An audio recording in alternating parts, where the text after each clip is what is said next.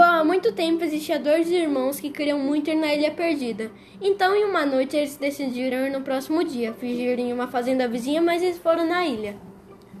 Chegando lá, eles passaram noite sem comida e Henrique foi capturado por Simão. Depois Simão libertou ele e Henrique viu que Eduardo tinha feito uma canoa sozinho. Voltaram para a fazenda e falaram para os padrinhos tudo o que viram, porém eles não acreditaram, então decidiram ir lá para provar tudo o que eles tinham visto. No final, não viram nada. Essa foi a Ilha Perdida.